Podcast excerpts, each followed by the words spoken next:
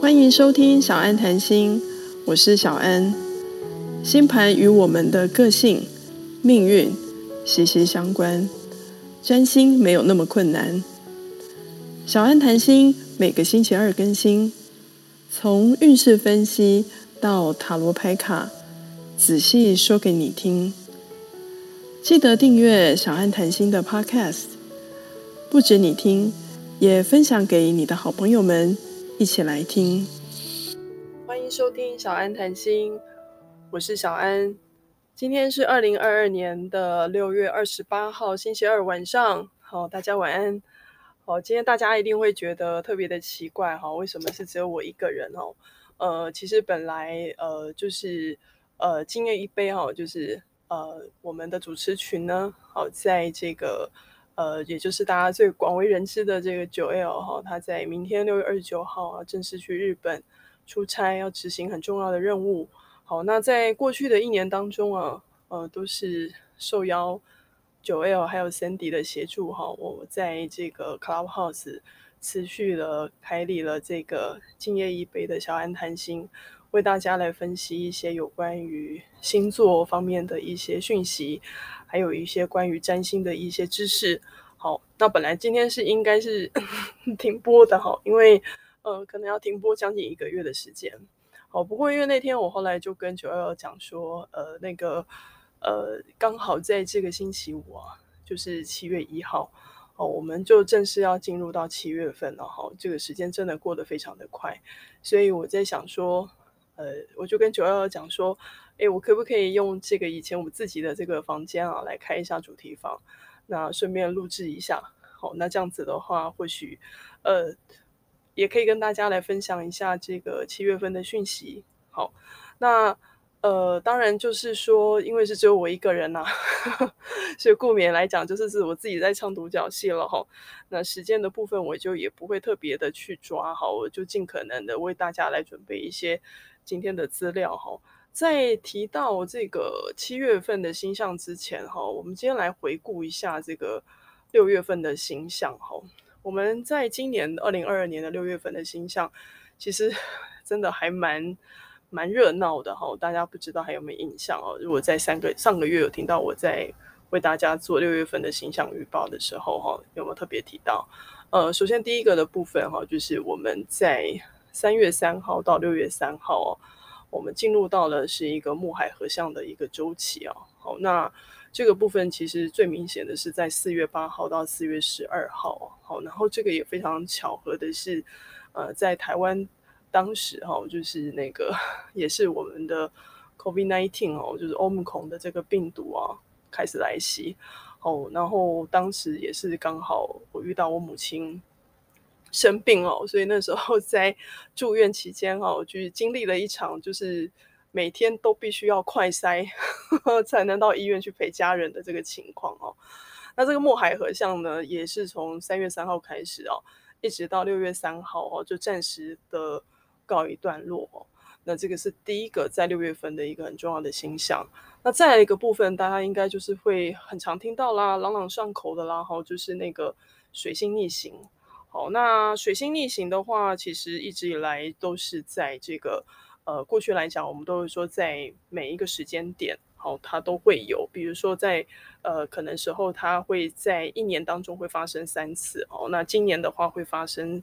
一共是四次的这个水星逆行。那我们在六月份呢，也在前期的部分是在呃上个月的五月十号哈、哦，进入到这个水星逆行。好，然后呢，呃，从这个双子逆逆回到金牛，又从金牛顺回到 双子哈、所以我们在六月三号就结束了水星逆行哈、所以水星双子就继续的往前走。好，那另外一个部分哈、就是比较特别的，就是一个。木火合相哈，大家应该都知道哈，这个木星其实已经换位了哈，从双鱼座呃换到母羊座哈。那因为刚好我们也遇到了火星在母羊，所以这个木火的合相周期也刚好在六月份发发生了哈。所以五月十八号开始到六月十三号哈，就是是一个木火合的周期啊。那因为母羊其实一直以来跟所谓的火星的能量啊是非常息息相关的，所以那时候就会觉得是说可能会有一些呃关于信念呐、好或是宗教方面的一些纷争或议题啊，会有很大的关联哦。所以那个时候六月初，不知道大家还有没有印象哈，在这个美国加州那边曾经有爆发那个教会的这个枪击事件。好，那那个美国的那个德州也有哈，大家还记得哈，就是那个小学那边也是有一个枪击事件的发生。好，然后再来的部分就是说，呃，以往我们看到的这个。呃，历年来的木星啊，进入到这个母羊座哈，其实实际上来讲，都带动到很多的跟个人的信念是有非常大的关系的哈，就代表的是说，个人会开始更加的去强调自己的自由性跟独立性的部分哈，所以对于台湾朋友可能会更有感觉哈，就是因为我们曾经有一年就是呃木星进的母羊座哈，那那一年刚好是遇到什么呢？我不知道。有没有跟我这个年代一样的 这个朋友哈？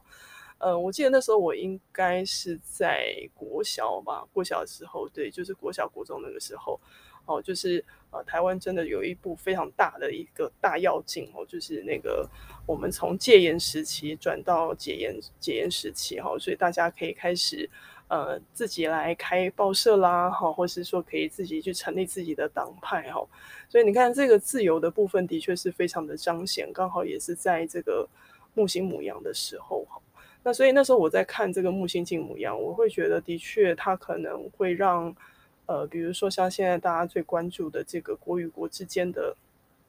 呃，尤其是自由独立啦。好，或是国家的这个领土的部分呢，我相信会更加的更明确。所以穆海河那时候，呃，从五月十八一直到六月十三，哈，我我自己心里面是会觉得是说，他可能对于我们现在目前所关心的国际间的战事，我觉得可能就是不太有可能会和缓，哈。我觉得这个这个部分木火河其实有的时候会加深的是这个，就是尤其是国家与国家之间自我的独立性这一块，相对来讲是会是比较强的。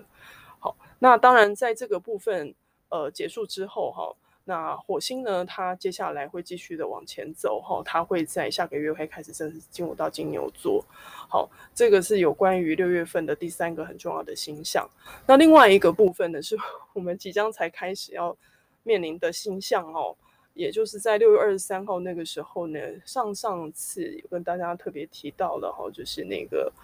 去年其实也跟大家有特别提到关于这一个很重要的一个相位哦，就是土天四分。哦，我记得那个时候 Clubhouse 刚来的时候，不知道现在线下的一些朋友哈有没有印象？Clubhouse 那时候刚来的时候，其实哇人是超多的哦。前几天才有个朋友才跟我聊哦，他跟我说他当时帮我开房间，随便一开都是一百多人啊，四五百人啊，那个时候。我记得那个时候，我有一天开那个土天四分的房间哦，就是也是跟大家在聊这个很多的一些事情的发生哈，包含像声音经济的崛起啊，好，还有那个虚拟货币的崛起啊，哦，那个崛起的速度是非常的快的哈，然后房屋也是。呃，房市一下涨得非常的快速啊，这样子哈。但是那时候有跟大家提到哈，这个土天四分在过去的历史上哈，其实也 发生过很多动荡的事情。哦，首先在土天四分在呃十三世纪哦，就是曾经就是发生过的就是什么呢？哦，就是我们的南宋呢，就是被这个蒙古啊入侵啊，成立元朝，所以曾经有发生过很大的战争。好，这个就是种族之间的战争。好，那我们现在也的确有遇到，就是种族之间的战争。那另外一个部分就是有关于所谓的瘟疫这件事情。哈，因为这个土天四分，其实在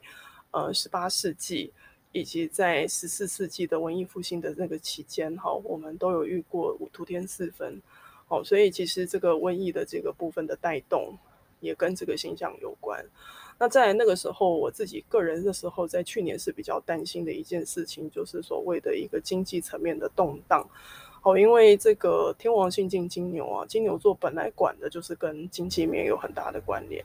然后它也会跟自我独立经济有很大的关系。所以我那时候第一个比较 担心到的一件事情，就是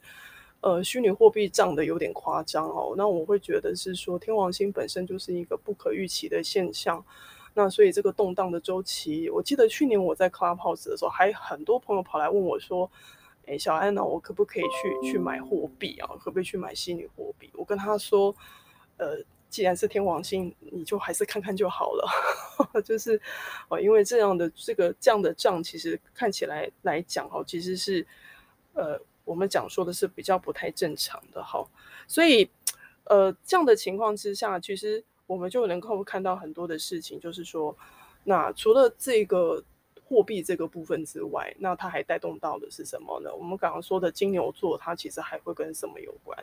它会跟我们人人类最基本的所谓的基本生活所需有关，叫做什么？民生，民生所需，对不对？那所以代表什么？食衣住行嘛，好、哦，食就会第一个会拼会遇到嘛。所以那时候我那时候本来在想的是说，哈、可能会遇到的是说是农业方面的改革，比如说可能会有食物上面可能会开始采用很多的更多的植物肉啦，好、或是说可能在这个栽培方面。好，可能会开始有一些改良。好，但是那时候我还蛮担心的一件事情，一个动荡的东西，就是说会有所谓的粮食危机。好，那在去年那个时候，其实，在下半年就已经有看到像北韩。好，那我今天早上在看新闻的时候，也有看见到是说这个粮食危机的议题又再度的发生。好，然后另外一个呢，也是跟金牛有关的，就是什么呢？就是能源的议题。好，能源的议题，因为因为其实金牛它管的东西叫做自己生产的资源，所以那时候我在想说，能源的部分可能代表的是说，可能会有新的一些替代的能源的出现。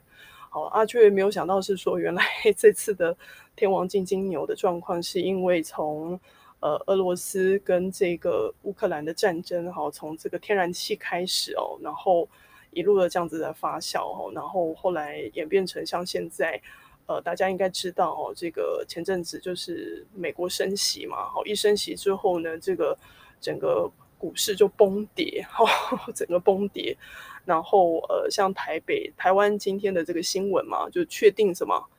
电价要涨价嘛，好，我听到这个之后，本来我们这种小老百姓听了觉得好像可能无感，因为他说涨的是这个。呃，所谓的商家嘛，好，小小老百姓好像不会遇到，可是我就看到了两个字，哦，就是厂商的决定的做法叫做转嫁。转嫁的意思就是说，他们涨多少，他要把这个东西转嫁给这个成本转嫁给消费者。所以其实这个状况，其实 坦白说，大家都一样去辛苦体体会到这种通货的膨胀。哦，所以这个通货膨胀其实它也是土天四分所带来的议题。那因为六月二十三号我们又再度重新进来了，所以这个东西又开始好开始怎么样？开始发酵。那大家一定会很关心是说，那到底什么时候才会结束？好，从六月二十三号开始哈，因为接下来天王星也会逆行，所以呢，我们会持续一直走走走走走走到什么时候呢？大约在十月初的时候会完整的。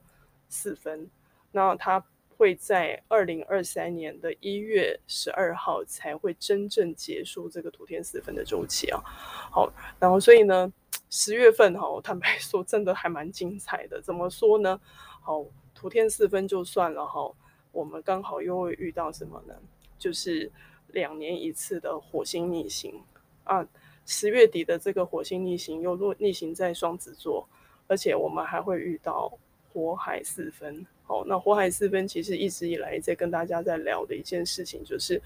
呃，火海四分一直都会跟渲染，好，就是这个东西蔓延的部分有关，好，听到蔓延就觉得有一点苗头不对，对不对？对，没错，呃，十月底的部分呃会有跟这个部分有关，而且而且哈，呃，不要忘记了哈，就是我们的什么呢？海王星啊，海王星在今天呢、其实也开始逆行了，然后接下来为大家介绍七月份的星象，对不对？木星也要逆行了，也就是呢，我们会在十二月又会遇到这个木海合相，好，又会再度合相哦，哦，那个木星又会退回到双鱼哦，好，也就是说也是在 十二月初，十一月、十二月的时候，所以呢，呃，我还记得那个时候就是，呃，像。台湾的地区的朋友应该都会知道，最近的疫情已经进入到所谓从高原已经慢慢降到平原期了嘛。好，但是现在有很多的变种，甚至是说有所谓的新的病毒叫猴痘也开始入侵到台湾了哈。那一直听到很多的公卫专家或是学者都一直在提到，是说下一波的疫情可能有可能是在九月份。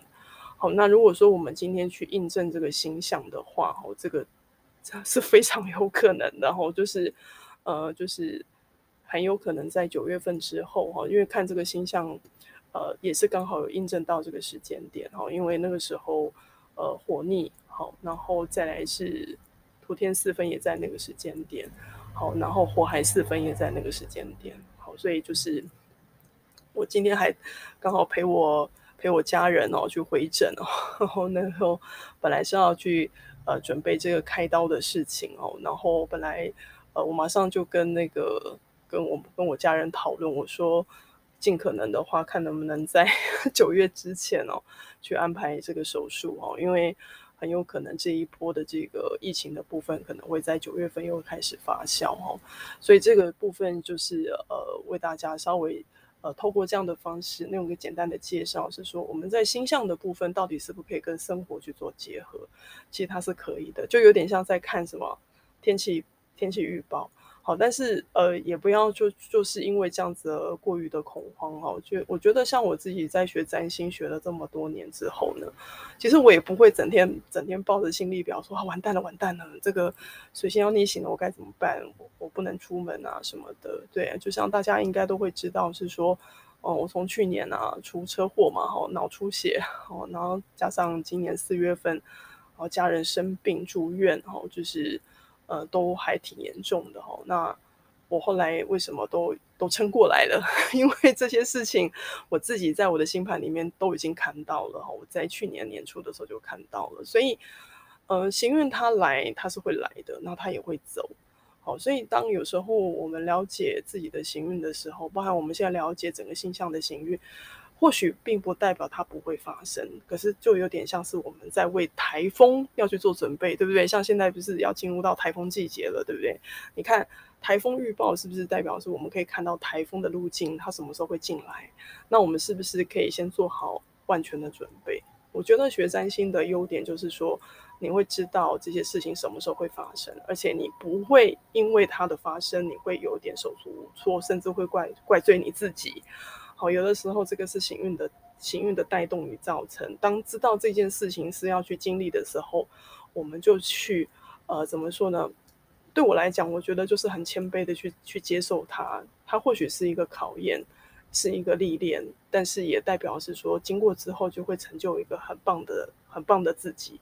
好。OK，这个就是有关于六月份的这个星象的回顾哈。那接下来的部分呢，我们来开始来讲一下，那到底在七月份的星象的状况会是如何哈？七月份的星象其实哈，就是在如果也不能说什么叫精彩不精彩哦。七月份的星象其实呃看起来来讲哦，就像我刚刚跟大家提到的哈，就是这个火星啊，我一直在看它到底什么时候会离开哈，离开母羊座哈，它会在七月五号哦，从这个母羊座进入到金牛座。好，那再来的部分呢，有一个比较重要的部分呢，就是这个我们又有一颗外行星要逆行了，哈，就是木星。好，木星呢，它要在七月二十九号哦，它会逆行在这个牧羊座，哈，然后呢，它。可能呢，要等到再过一段时间之后呢，它才能够恢复顺行哈。所以呢，它可能在十一月二十四号才会恢复顺行在双鱼座，也就是它会退回到双鱼座哦。这就是为什么我刚刚跟大家在讲的，在十一月份我们又会重新遇到呃四月初、三月初的那个时候的木海合相。好，那所以呢，如果加上了这颗木星的话，就一共有几颗了呢？好，我们今天是海王，对不对？然后七月二十九号是木星，对不对？好，然后土星冥王也也逆行了。其实从下个月开始，其实我们就只剩下天王星没有逆行了。好，所以就外行星的部分，四星已经在逆行了。好，那至于是说在七月份的部分呢，有没有呃什么样的星座的朋友需要去特别注意的地方呢？诶，在十二星座为大家分析之前，跟大家还是再提醒一下，每次之前在今夜一杯啊，我们的 Cindy 好一直都会帮大家提醒说要去做这个什么新月的许愿嘛。哦，虽然说现在六月份这个星期五就要结束了，好，但是我还是想说赶快上来提醒一下大家，就是明天哦，哦，明天我们。终于哈，就是要迎接一个新月了哈，就是明天哈，在台北时间的早上的十点五十二分，好，我们会迎接新月，好，就是在哪里呢？在巨蟹座，好，在巨蟹座，好，那这个在巨蟹座呢，那代表的是什么呢？就是呃，等一下会跟大家来讲一下，我们可以许下哪一些愿望哈。那当然，我这边就为大家稍微整理一下哈，这一次的这个新月在各地时间哈。发生的时间，好，如果说你是在台北啦，或是或是说你是在北京时区的，好，那就是在六月二十九号的早上的十点五十二分，好，那如果说呢，你跟九二一样，哈，就是刚好明天要出差，或是你本身就是人是在东京的，哈，那这个呃新月发生的时间是在六月二十九号的早上的十一点五十二分。好，那如果说你是在泰国曼谷的话，那发生的时间是在六月二十九号的九点五十二分，上午九点五五十二分。好，那如果说你是在美国哈，美国的朋友哈，美国的话，如果说你是美西啊，比如说你是在 LA 洛杉矶的话呢，那新月发生的时间是当地时间的六月二十八号的晚上六点五十二分。好，那如果说你是在美国中部哈，达拉斯啊，好。呃，在德州，好，那那个新月发生的时间是当地时间的六月二十八号的晚上八点五十二分，好，那如果说你是在东部的朋友，比如说你是在纽约，好，那这次巨蟹新月发生的时间呢是当地时间的六月二十八号的九点五十二分，晚上九点五十二分，好，那如果说是在欧洲地区的朋友，哈，呃。比如说，在英国伦敦，好，那这个新月发生的时间是当地时间的六月二十九号的凌晨两点五十二分。好，那如果说你是在法国巴黎、德国汉堡，好，那这个新月发生的时间呢是当地时间的六月二十九号的凌晨三点五十二分。好，那如果说你是南半球的朋友，好，那这个新月发生的时间是当地时间的六月二十九号的下午一点五十二分。好，那这为大家介绍了这几个，这个是这个就是我们讲的时区的部分哈。不要忘记一件事情喽。好，如果你现在所在的地区，好有做所谓的叫做夏令时，好，就是说你们有做所谓的日光节约，好，比如说你们有把时钟拨快一个小时，那要记得喽。我刚刚讲的那个时间，你们要再加一个小时，好，因为我现在讲的这个时间。基本上是没有做日光节约的哈，好，那所以你要记得喽，好，那再来就是有些朋友其实一直以来都已经许愿，如果说跟我一样已经许愿许了一年了，对不对？应该都会很常知道是说我们可能希望让自己的愿望能够。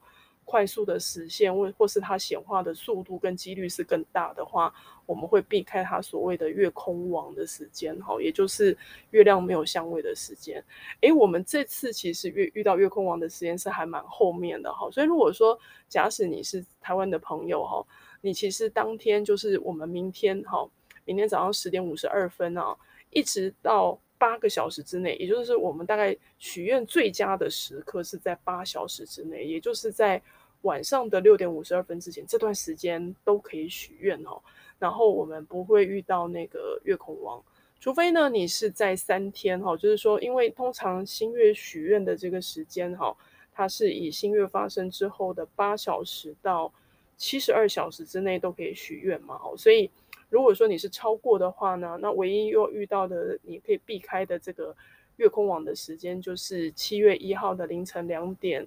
十六分到八点三十九分，好，就是，所以如果说你要许愿的话，其实六月二十九号，哦，六月三十号的部分都是非常适合去许愿的，哈。那如果说一直都有在听小安谈心的朋友，应该这个 步骤都非常的朗朗上口了，哈，应该都会知道该怎么许愿。所以就是我也可以跟大家回馈一下，就是我上个月在双子星月许的愿望，我真的觉得。有的时候真的不能不信邪了，就是我真的觉得有血有差啦。就是呃，我觉得真的当在写的时候，其实那个意念已经注入进去了哈。我我真的会很感恩，是说我每次写写下许的愿望，真的有实现的几率有将近到百分之八十。所以那如果大家真的也很希望自己在未来这一个月，好能够透过新月去圆满你的愿望的话，记得稍微勤劳一点哈。就是呃，以前我们可能的习惯都已经把笔记本养成习惯是放在手机上面。好，那这次的话，看能不能试看看用手写，好，就是拿出纸跟笔哦。好，那我们这次的是在巨蟹新月，好，那所以我们可以许愿的内容，当然就跟巨蟹座有非常大的关系喽。好，所以呢，你可以许下什么愿望呢？好，比如说你可以许下，呃，跟家人好，或是跟我们的双亲好，能够更加的和睦的相处。或是说呢，我们可以祝福我们的爸爸妈妈的身体非常的健康，或是说，呃，我们也希望我们的家族好是能够和睦相处，大家可以相处得更愉快，或是有更多的时间在一起。好，那另外的部分呢，好，就是说在巨蟹新月当中，如果说，诶，各位朋友，其实你已经是啊、比如说你已经是独立的、自足的一个成年人了，或者是说你现在已经是已婚的身份。哦，其实你很想要有自己的房子，好，我相信，其实台湾的年轻人听到这句话，可能都会叹叹叹一声，叹一声，叹声爱气的哈，就会觉得是说这个房子是买不起的哈，呃，但是其实，呃，我真的会觉得是说，相信这件事情其实是非常重要的哈，这个意念是很重要的。其实，在巨蟹星月很适合去许下拥有自己一栋房子的愿望，好，无论是说是购屋买屋。好，或是说你要租房子，好，或是说你本身最近要找到一个比较好的住所，比如说你刚换工作，好，你可能从永和要到内湖去工作，你要找到一个很好的地方，又或者是说，其实你刚好刚搬完，然后你可能需要在家里面做一些整理装修的部分，那实际上来讲，也可以为这个部分来做个预备。好，那有的时候。可能有人会讲说，哇，现在房子好贵哦，我们可能根本买不起。那我们不妨在这个愿望当中，既然他许的是未来一个月内，我们可不可以从什么呢？现在开始，我从预计去存一笔头期款开始，比如说我一个月可以存多少的费用，好，然后呢，甚至可以规划一下之之后自己的未来是想要跟谁住，是一个人住呢，还是跟爸爸妈妈一起住？好，所以这个房子的愿望是可以在这个巨蟹新月当中去许愿的。好，那另外的部分呢？假使你是家长，什么叫你是家长？比如说你有小孩，好，就是这个部分，或是说你本身从事的就是幼教工作，比如说你本身是在教导儿童的老师们，好，这个。与自己的孩子们和睦相处，或是与你的学生，尤其他们可能是小朋友，好，这个和睦相处的部分，也是可以在巨蟹新月当中是可以许下愿望的哦。好，那另外的部分呢是什么呢？就是呃，既然是巨蟹座，对不对？那其实巨蟹星月等于巨蟹回到他自己的家，好，在传统占星他的说法叫做入本源嘛，对不对？所以代表的是什么呢？一个稳定的情绪是非常重要的哈，所以呢，如果说你在这段时间哈情绪非常的不安呢哈，包含就是可能外境啊，现在有这么多的一些动荡不安的事情，如果是你现在心里非常的焦虑，好，那你可以希望在这个巨蟹新月当中，你可以期许自己拥有一个更稳定的情绪，或是可以让自己更有安全感，好，因为因为巨蟹会跟安全感有很大的关联。好，那再来的部分是说，如果说你是单身的朋友，或者是说，其实你现在已经有交往的对象，好，那其实你未来其实是想要去共组一个家庭。我们讲说共组一个家庭，所以其实这个家房子的定义，有时候它可以讲的是有形或是无形的。比如说无形的家，就代表是说，我想跟某一个人好共组一个家庭，好，或是说那个人还没有出现，好。那我们就可以期许未来会有一个这样子的伴侣出现，可以跟我们一起共组一个美满的家庭。这个也是在巨蟹星月当中可以许下的愿望哦。好，那另外呢，是针对一些比较特殊的朋友哈，我们也可以许下一些心愿。什么样的朋友呢？哈，比如说你本身是从事房仲业者的哈，呃，你在帮人家找房子啦，房屋的买卖。好，又或者是说你从事的是房屋相关的工作，比如说你是在做建筑啊，好，或是说你是做从事室内设计、景观设计、家具装潢，好，或是水电装修，你都可以在这个巨蟹星月的这一天哦，可以好好的许下，在未来这一个月哈，能够有更多的单子、更多的合作案。好，那当然了，就是跟大家提到了哈，这个巨蟹提到的家本身，除了是一个有形的家，其实无形的家也非常的重要。我们也可以在这个巨蟹星月当中呢，好，可以取下的部分是什么呢？好，就是我们能够拥有一个什么更稳定的内心之家，有更稳定的安全感，好，能够去做我们未来想做的事情。好，所以呢，以上呢是有关于巨蟹新月的许愿的内容。好，那希望大家呢能够好好把握喽。吼，就是在这个六月二十九号的上午十点五十二分之后发生的这个巨蟹新月。那记得一件事情是未来一个月的愿望。好，那许愿的时候呢，要记得先记得可以感恩啊上个月我们所获得的愿望。好，并且去做一个回馈的动作。那接下来呢，我们进入到的这个部分呢，就是有关于这个呃七月份哈，在十二星座的部分哈，呃，有没有什么一些我们特别需要注意的地方哈？那当然呢，就是在这个七月份呢，在星象当中为大家去整理的部分呢，哦，首先第一个的部分比较特别的是，呃，七月五号火星终于要离开母羊座了哈，进入到金牛座，而在那一天当天呢，水星也进入到巨蟹。然后我们在七月十四号呢，会遇到满月的摩羯。那在七月十八号的时候，金星会正式进入到巨蟹座。那在七月十九号的时候，水星也会进入到狮子。那在七月二十三号的时候，我们会遇到太阳进入到狮子座。那比较特别的部分呢，就是我们在七月二十九号呢，除了有遇到新月狮子之外呢，其实呃第四颗的。外行星也要逆行了哈，就是木星啊，要从牡羊座又要开始逆行了哈，那一路又开始逆回去哈，逆回到双鱼座，它会在十一月二十四号才会恢复顺行哈，那呃，所以在这个逆行回去到双鱼座的部分，也等同代表我们又会经历呃，在三月份到六月份的这个木海合相。好，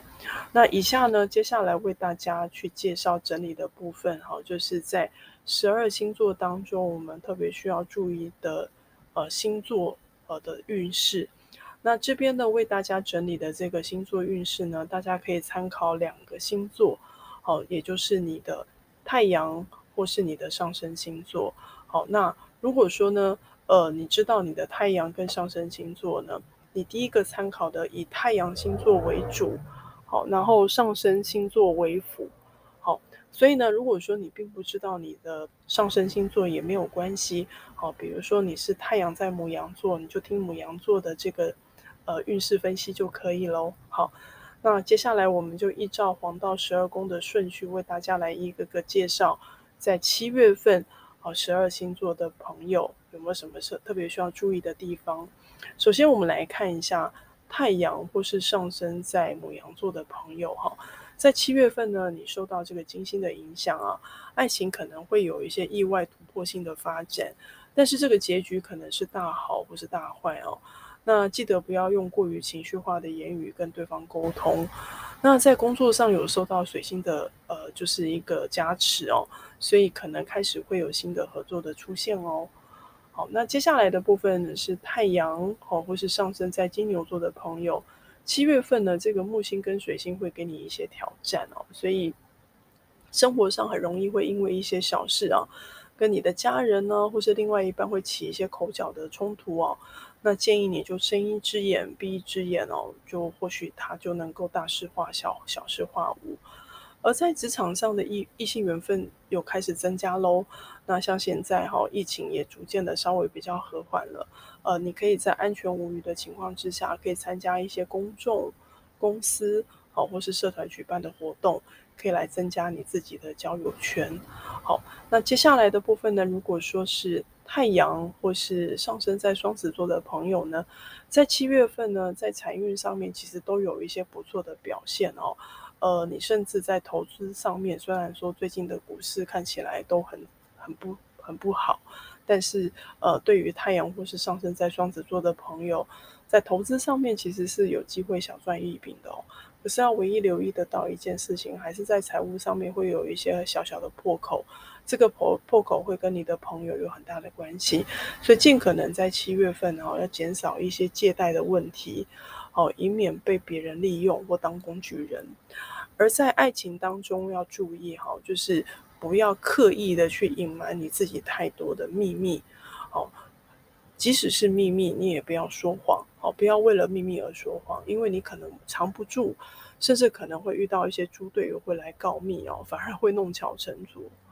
好，那接下来的部分呢，就是太阳又或者是上升在巨蟹座的朋友哈。那太阳在巨蟹座的朋友，其实在这个月应该会很开心哦，因为大部分都是巨蟹宝宝的生日哦。那这个月又受到金星的加持哈，又进入到所谓的太阳的回归月，所以会觉得心情上面会很开心许多哈。那在感情当中的桃花呢，其实呃也会有一些异性啊，会主动跟你联系，甚至会想要帮你庆生，但是你似乎没有办法去拿捏与异性之间的一个友好的距离哦，所以有时候常常会引起对方的误会，甚至误误会你你是有心上人的哈，所以可能会跟你保持距离。好，这点对于巨蟹座的朋友要稍微注意。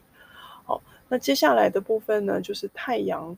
还有上升在狮子座的朋友，好，在七月份呢，你受到木星跟水星同时的影响啊，这个工作的忙碌啊，还是可以想象得到的哈。而且呢，这个忙会一直忙到中旬过后啊，你你甚至在心中会萌生一些倦怠感啊，会有一种想要躲起来好好休息的一种无奈啊，可是也没有办法真正的休息。好，那在爱情当中就要稍微注意一下，就是要记得。你答应别人的事情一定要做到喽，哦，也就是信守承诺。那与对方啊约会的时候，要记得切记不要迟到，哦，要记得提早出门。那再来的部分呢，是太阳或是上升星座在处女座的朋友哈，呃，你在七月份在工作上面很容易受到长辈啊，特别是女性女性长辈的肯定哦。所以如果说你在工作上有遇到一些难题啊，可以多跟女同事或是女性的伙伴们请教问题，他们反而能够帮助你，让你的工作是能够事半功倍的。好，那不过呢，在健康上面，哦，处女座的朋友的睡眠品质在七月中旬过后可能会开始逐渐变差。你可以试着去减少一些午睡的时间，好，或是说呃一些咖啡因的摄取也可以减少。好，然后呢，如果说你想要好好的增加你的在七月份的桃花运的话呢，呃，尽可能就是给异性多一些关心喽，然后呢，这样子就有助于桃花的加分。好，那接下来的部分呢，就是太阳或者是上升在天秤座的朋友哈。呃，你在本月份哈，就是会受到这个金星的影响哈，感情反而会走得稍微比较尴尬。这个尴尬的原因是在于，你虽然有心要经营或是想要去认识对象，但是因为工作的关系啊，其实跟对方是聚少离多的哈，这个感情甚至有越来越淡的趋势。那所以对于天秤座的朋友来讲，如果说你是单身的朋友，又是又是说。呃，你会希望自己有更多的人际互动或人缘，或是桃花。呃，你可以在打扮上面呢，可以多做一些呃清爽低调的装扮，啊、或是说可以改变你的造型、发型的部分。好，这个对于你的桃花都有很大的加分。好，那接下来的部分呢，是太阳又或者是上升在天蝎座的朋友哈。呃，在七月份你会收到金星的加持哦。这个异性缘其实还算不错，而且有越来越旺的趋势哦。但是呢，虽然异性缘很强，但是你的重点似乎不是在感情，所以有的时候别人就算有心，好，但是你似乎是没有察觉得到的，好，反而会很容易错失一些机会。那在工作上来讲，原本很细心的你哦，反而会容易因为一些小细节而导致一些出失。然后呢，甚至有的时候很容易会跟主管发生一些意见上面的分歧。那如果说你在最近有在进行一些学习，又或者你本身现在就是学生哈，可能也会遇到一些瓶颈。所以建建议呃天蝎座的朋友在一做一些呃工作啦，或是学习的一个进展进度表上面，不要给自己太大的压力。好，那接下来的部分呢，就是射手座的朋友哈。本月份呢，射手座的朋友，七月份，呃，在水星当中呢，给你一个很大的支持哦，就是你的同辈哈，比如说在公司当中同期进来的，或是跟你差不多年纪的的同事们哦，非常的欣赏你哦，然后他们都能够帮助你让工作进展神速哦，所以工作的表现非常的亮眼，但是相对来讲也可能会遭受到主管的眼红哦，有时候会稍微找你的小麻烦。不过这个你也不用太过在意哦，其实影响力并不大。对你的影响力比较大的，反而可能是在感情方面哈。呃，射手座的朋友在七月份的爱情可能会遇到一些瓶颈，那这个瓶颈是有感觉到感情似乎有点越来越淡的趋势，又或者是说，其实你已经有点无心去经营了，所以你正在思索哈，是否要继续的经营下去。好，那接下来的部分呢，就是太阳，好，又或者是上升在摩羯座的朋友，哈，在七月份，哈，其实如果说你刚好是最近是考生，又或者是说你最近正在准备要去面试工作，哈，你会发现到一件事情，就是，呃，你觉得你的表现没有如预期来的好。哦，甚至可能在学习上，或是在准备面谈、面试，在写履历表的时候，可能没有办法过于的专注。好，然后呢，金星啊，在这个七月份也会让你在爱情当中啊，很容易过度在意别人的眼光。好，你会特别在意是说你喜欢的人，或是你正在交往的人，有没有得到众人的肯定。那这样子的话，其实对于你的感情的部分，其实反而是不利的哈。会建议摩羯座的朋友尽可能不要过度在意他人的想法。好，那接下来的部分呢，就是太阳，又或者是上升在水瓶座的朋友，呃，在七月份哈，其实工作忙碌就算了哈。杂事也特别的多，但是都在你的可以接受的范围之内。只是让你觉得比较心累的一个部分，就是你不仅仅要去处理你自己的事情，连同事伙伴们呐、啊，他们处理不来的事情，你都要帮忙收拾残局哦。所以其实真的是很疲惫的。那因此呢，在七月份哦，爱情缘分的表现就比较一般般哦。因为你可能也因为一些外在的事物哦，其实也无无心也无力去经营你的感情观，那甚至可能也没有什么机会去认识到新的对象。好，那接下来最后的部分呢，就是太阳，又或者是上升在双鱼座的朋友，嗯，在七月份对于双鱼座的朋友来讲，有一个很好的消息，就是在爱情当中会遇到一个很大的转换点，也就是一个转捩点哦。哦，那对于一些刚失恋的双鱼座的朋友，又或者是说，呃，可能感情很不顺的朋友，这是一个很好的机会。这个代表的是什么呢？就是，呃，很容易，也很有很大的机会，在七月份是可以破镜重圆的。好，又或者是说，呃，你喜欢一个对方，喜欢很久了，在七月份其实是有一个告白的机会哦。好，那但是呢，呃，七月份也是让你很感到很迷糊，要特别注意的月份哈，因为你在生活上面哈记性比较差哦，很容易会掉东西，哦，甚至有可能在开会的时候也也有一些重要的内容也忘了去做记录哦，所以会比较建议双鱼座的朋友可以养成用手机去提醒的习惯哈，这样子可以让你在工作或生活上面是能够回到原本的秩序的。以上呢，就是有关于这个七月份十二星座的整体运势，参考的部分就是上升以及太阳星座。好，OK，好，那这就是今天的小安谈心哈。那为大家稍微简单的回顾了一下六月份的整体的星象，还有七月份的这个星座的运势。好，那也就祝福大家，哦，能够在七月份，啊，能够心想事成，我，要记得喽。好，六月二十九号的巨蟹新月要记得许愿哦。好，我们下次再见喽，拜拜。